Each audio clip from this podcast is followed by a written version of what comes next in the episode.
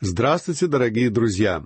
Мы продолжаем наше изучение книги Откровения, и сегодня начнем разговор о восьмой главе этого произведения. В этой главе мы видим снятие седьмой печати, что становится сигналом для появления перед нами семи ангелов, начинающих трубить в семь труб. Изучая эту главу, мы поговорим о четырех первых трубах — Предыдущая глава книги Откровения представляла собой некоторое отступление от главной темы этой части книги «Снятие печати с небесного свитка». В седьмой главе мы с вами увидели, как Бог налагает свою особую печать на множество язычников, а также на определенное число израильтян. И после того, как эти два великих сообщества были запечатлены Божьей печатью, мы вновь возвращаемся к описанию раскрытия небесного свитка и снятию его печати. Из семи печатей шесть уже были открыты. Не вскрытой остается только одна.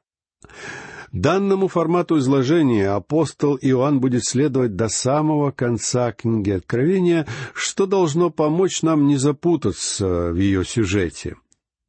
В этой книге нам еще предстоит встречать различные последовательности из семи событий. Точнее сказать, мы встретим четыре таких последовательности, каждая из которых имеет отношение к периоду великой скорби. Всякий раз после представления нам шести элементов из семи, Иоанн будет делать небольшое отступление, призванное помочь нам понять суть всех семи описываемых событий. Затем, переходя к последнему из семи событий, мы каждый раз будем становиться свидетелями начала новой серии из семи событий. Это означает, что все описываемые события взаимосвязаны и неразрывно соединены друг с другом, а следовательно, все они принадлежат к тому же самому периоду скорби. Однако у нас нет никаких оснований слишком трепетно относиться к этому периоду. Для начала вспомним, что, начиная с четвертой главы, все повествование книги Откровения относится к будущему, к тому, что будет после сего, то есть после завершения эпохи церкви. Мы живем в эпоху церкви, а потому в каком-то смысле большая часть книги Откровения никак не касается нас с вами. Нередко люди говорят, что изучение этой книги вселяет в них ужас. Я соглашусь с тем, что с момента появления четырех всадников апокалипсиса мы видим ужасный, я бы даже сказал, леденящие душу суды над этой землей. Эти суды настолько масштабны, что поражают воображение читателя, даже если мы просто знакомимся с этими событиями. Однако мы с вами можем быть точно уверены в нашем собственном положении по отношению к данным событиям. Все эти события должны будут произойти после того, как церковь оставит эту землю. Если вы являетесь чадом Бога, вы уже были запечатлены Святым Духом, который представил вас Христу. Когда церковь будет взята из этого мира перед началом периода скорби, и это будет являться блаженным упованием всей Божьей церкви. Семь труб, которые мы увидели в восьмой главе, помогут нам почувствовать масштабы событий великой скорби. Семь печатей приносят в мир суды, которые являются естественными результатами деятельности греховного человека, живущего без Бога. Шестая печать открывает дорогу для суда, осуществляемого силами самой природы. Семь труб показывают нам, что Бог непосредственным и сверхъестественным образом судит восставший против Него род людей. Семь печатей, семь труб и семь чаш гнева — все это относится к тому же самому периоду. Однако они представляют нам этот период с различных точек зрения. В семи печатях мы видели суд, который являлся результатом осознания греховной деятельности человека. С открытием первой печати мы увидели появление всадника на белом камне, символизирующего кратковременный и непрочный мир. Ибо когда будут говорить «мир» и «безопасность», тогда внезапно постигнет их пагуба, пишет апостол Павел в третьем стихе пятой главы первого послания к фессалоникийцам. Вторая печать явилась сигналом для появления всадника на рыжем коне, вестника войны. Война приходит потому, что она заложена в сердце человека. Многие полагают, что если мы заберем у людей все оружие, если не будет ни атомных бомб, ни обычного вооружения, то в результате на земле воцарится прочный мир. Друзья мои, война заложена в самом сердце человека. И сначала вам следует изменить человеческое сердце, прежде чем вам удастся избавиться от войн. Откровенно говоря, я думаю, что от настоящего возрожденного христианина, который держит в руках оружие, исходит гораздо меньшая опасность, нежели от разоруженного неверующего. Дело в том, что и без оружия неспасенный человек может задушить свою жертву голыми руками. А все потому, что убийство заложено в сердце греховного человека. В семи трубах, к которым мы переходим в этой главе, мы видим суд непосредственным образом, исходящий от Бога. Несколько далее мы познакомимся с семью особенными персонажами этой книги, и на их примере увидим суд, который становится результатом борьбы сатаны против Бога. В этот момент сатана выйдет на всеобщее обозрение — а еще дальше в книге Откровения нам предстанут семь чаш гнева, благодаря которым мы увидим окончательный суд великой скорби, который становится результатом непосредственных действий Бога в ответ на непокорность человека и сатаны. И тогда Бог окончательно осудит людей и сатану. Приступая к данному отрывку, в котором фигурируют многочисленные символы, давайте будем помнить, что символы являются символами реальной действительности. Мы с вами увидим странное и бросающееся в глаза сходство между египетскими казнями во времена Моисея и судами семи труб. Вполне разумно и логично было бы заключить, что если египетские казни были реальными событиями, то и божественные суды, которые происходят в ходе великой скорби, также являются реальными событиями. Те образы и символы, которые используются в книге Откровения, являются символами реальной действительности. Простой бытовой язык не смог бы в полной мере отразить весь ужас и трагичность событий Великой Скорби. Простые слова слишком бледны для такого описания, а потому Бог прибегает к помощи языка символов. Кроме того, нам с вами неплохо было бы постоянно помнить тот факт, что мы имеем дело с книгой Откровения Иисуса Христа. И сейчас мы видим его в роли судьи. Те символы и образы, которые используются здесь, не являются чем-то туманным и неясным, что может быть рассеяно с помощью каких-то хитроумных герменевтических подходов. Когда автор использует символы, а они используются в данной книге весьма часто, он обязательно снабжает нас ключом для их понимания. Само Писание дает нам необходимые объяснения, а потому нам нет нужды прибегать к фантазии и воображению. Однако книга Откровения — это последняя книга Библии.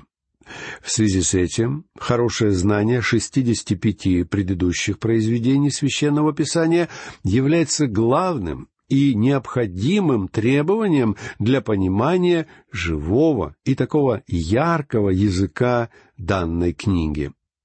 Мне несколько странно, когда я вижу, как новообращенным христианам сразу же начинают преподавать это произведение. Почему бы не начать учить их с самого начала, с книги «Бытие»? В крайнем случае, можно было бы начать с какой-то другой книги Библии, но только не с книги Откровения. Друзья мои, сейчас мы с вами занялись изучением книги Откровения. Однако перед этим почти пять лет мы в наших передачах изучали остальные произведения священного писания. Я думаю, что выбранный нами подход дает нам право работать с книгой Откровения. Иначе я не рискнул бы действовать. В этой книге нам будут явлены различные символы. Но мы обязаны помнить, что символы олицетворяют ужасающую реальность. В свое время апостол Петр сказал в двадцатом стихе первой главы своего второго послания — никакого пророчества в Писании нельзя разрешить самому собою. Вы не можете рассматривать книгу Откровения обособленно и изолированно. Перед этим произведением в Библии следует шестьдесят пять других книг. Итак, снятие седьмой печати открывает перед нами новую сцену, в которой нам предстают семь труб. Именно по такому сценарию строится все это произведение. Если мы будем внимательны к структуре данной книги, это поможет нам избежать таких крайностей, как излишний фанатизм, пессимизм или страх перед будущим. Эта книга вовсе не должна вселять в нас ужас. Наоборот, она должна служить для нас источником утешения, я благодарю Бога за то, что Он будет судить этот мир, который фактически уже сошел с ума. Человек уже сделал все для того, чтобы этот мир больше походил не на шедевр творения Бога, а на сумасшедший дом. Я благодарю Бога за то, что Он намеревается судить этот мир, и что Его суд будет справедливым и правильным. Осознание этого действительно вселяет утешение. Нередко меня призывают использовать наши передачи для осуждения или обличения каких-то событий или явлений, которые происходят в нашем обществе. Однако моей задачей вовсе не является использовать средства радио для обличения всех негативных явлений современного мира. Моя главная задача это нести Слово Бога. Именно это я собираюсь сделать. Однажды Бог сам позаботится о том, чтобы исправить этот мир. А поэтому ни за какие мирские блага я не решился бы взвалить эту работу на себя. И я очень рад, что это именно задача Бога. Однажды Он начнет свой суд и исправит в нашем мире все то, что подлежит исправлению. Может быть, вам не так уж приятно осознавать тот факт, что кроткий, смиренный Иисус будет судить мир. Мы с вами уже увидели, что гнев Агнца станет ужасным для всех тех, кто будет жить на этой земле. Друзья мои, когда вы говорите о кротком и смиренном Иисусе, вам лучше познакомиться с Ним. Он умер за вас. Он любит вас, и Он желает спасти вас. Однако позвольте мне сразу же сказать, что если вы не обретете его, впереди вас будет ожидать леденящий кровь суд. Однажды кто-то обвинил меня, что я намеренно запугиваю своих слушателей. Да, я действительно запугиваю слушателей. И я хотел бы напугать их настолько, чтобы они услышали голос Христа. Поскольку суд над этой землей грядет, дорогие мои, и я очень рад тому, что суд грядет, и что Бог не позволит этому миру оставаться таким, каким он является сегодня. Это продолжается уже достаточно долго, но всему рано или поздно должен наступить конец. Ну а теперь давайте перейдем к описанию снятия последней, седьмой печати, которая открывает для нас картину семи судных труб. Прочтем первый стих. «И когда он снял седьмую печать, сделалось безмолвие на небе как бы на полчаса». С этим стихом связана одна забавная история, свидетелем которой я стал, выступая на одной молодежной конференции. Однажды во время перерыва я увидел толпу девушек, которые окружили одного несчастного юношу. Я говорю несчастного, поскольку создавалось впечатление, что эти девушки готовы разорвать беднягу на части, так что он выглядел совершенно беспомощным. Я поспешил на помощь молодому человеку, пытаясь выяснить, что явилось причиной этого женского негодования. Девушки почти хором начали объяснять мне, что этот молодой человек утверждает, будто на небесах не будет женщин. Они даже заставили этого юношу повторить свои утверждения для меня, на что молодой человек процитировал данный стих из книги Откровения. Он подчеркнул, что однажды на небесах воцарится получасовая тишина. И если бы на небесах действительно находились представительницы прекрасного пола, тишина в течение получаса была бы попросту невозможна. Я посочувствовал этому молодому человеку, оказавшемуся перед лицом толпы разгневанных девушек. Однако я не мог не согласиться с их мнением, потому что объяснение, которое молодой человек дал данному отрывку, совершенно не соответствует действительности. Этот стих вовсе не означает, что на небесах не будет женщин. Возможно, я поступил несколько опрометчиво, начав разговор об этой главе в подобном шутливом тоне. Дело в том, что здесь мы имеем дело с отрывком, который заслуживает особой серьезности и даже торжественности. Господь Иисус Христос по-прежнему держит власть в своих руках. Он открывает седьмую печать, и снятие этой печати становится сигналом для того, чтобы зазвучали семь труб. Господь управляет с небес всем происходящим. Мы должны постоянно помнить об этом, читая данное произведение. Пожалуйста, не упускайте из виду тот факт, что книга Откровения представляет нам нашего Господа в Его славе, демонстрируя нам его как судью над всем этим миром. Возможно, вас может ввести в заблуждение тот факт, что мы знаем о кротком и мягком Агнце Иисусе, который мирно прожил в этом мире тридцать лет, творя добро. И это действительно было так. Тем не менее, однажды наступит день, когда мы увидим гнев этого Агнца, это будет тот же самый агнец, о котором Иоанн Креститель однажды сказал, как мы читаем в двадцать девятом стихе первой главы Евангелия от Иоанна, «Вот агнец Божий, который берет на себя грех мира». Неверующие люди движутся к погибели не потому, что они грешники, а потому, что они отвергли Иисуса, умершего за них. Однако даже если вы не примете Христа и отойдете в вечную погибель, знайте, что Он все равно умер за вас. Просто вы сами сделали Его жертву за вас бессмысленной и ничего не значащей. Фактически, когда человек демонстрирует подобное отношение к Иисусу Христу, он в буквальном смысле попирает ногами его кровь. Итак, когда Господь Иисус снимает седьмую печать, на небесах на полчаса воцаряется безмолвие. Мы видим торжественную сцену.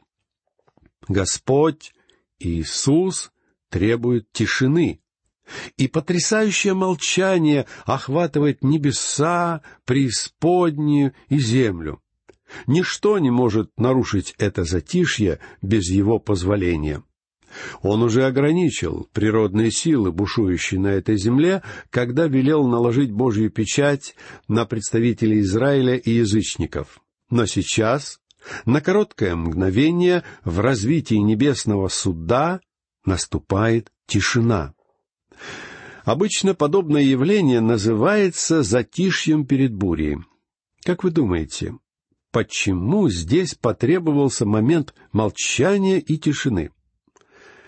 Я лично могу объяснить это только тем, что Божье терпение еще не истощилось. Когда при снятии шестой печати вся природа отозвалась мощными конвульсиями, даже самые храбрые люди в этом мире не могли бы не ощутить внезапный страх. Вот почему после этого Христос дал им всем возможность покаяться. Однако подобно тому ветхозаветному фараону, который вновь и вновь ожесточал свое непокорное сердце всякий раз, когда давление на него ослабевало, во время периода скорби многие люди будут возвращаться к своему богохульному стилю жизни, как только будет наступать короткая передышка. Наверняка они даже будут корить себя за свое мимолетное малодушие. Они будут убеждать себя в том, что все увиденное являлось не более чем природным явлением, что это вовсе не рука Бога, и что произошедшее можно объяснить естественными причинами. Но это, друзья мои, будет затишьем перед бурей. Кто-то сказал, что когда Бог вынужден сделать шаг от милости к суду, Он всегда делает этот шаг медленно, размеренно и неохотно. Бог не спешит судить, потому что мы знаем, что Он медленен на гнев. Вершить суд — это работа чуждая для Него. Пророк Исаия писал, как мы можем прочесть в двадцать первом стихе двадцать восьмой главы его книги. «Ибо восстанет Господь, как на горе Пирациме, разгневается, как на долине Гаваонской, чтобы сделать дело свое, необычайное дело, и совершить действие свое, чудное свое действие. Знаете, что является самой странной чертой в нашем Боге? Самое странное — это то, что Он судит, будучи Богом любви. Пророк Иезекииль писал в тридцать втором стихе восемнадцатой главы своей книги. «Ибо я не хочу смерти умирающего», — говорит Господь Бог. И даже более того, Бог судит свое собственное творение. Поэтому это кратковременное небесное молчание становится знамением окончательного перехода от благодати к суду. И все это время Бог ждет. Кстати сказать, Он ждет и вас, если вы еще не пришли к Нему. Вы можете прийти к Нему, ибо Он является милостивым Спасителем, друзья мои. Этой мыслью я завершу нашу сегодняшнюю лекцию и попрощаюсь с вами. Всего вам доброго. До новых встреч.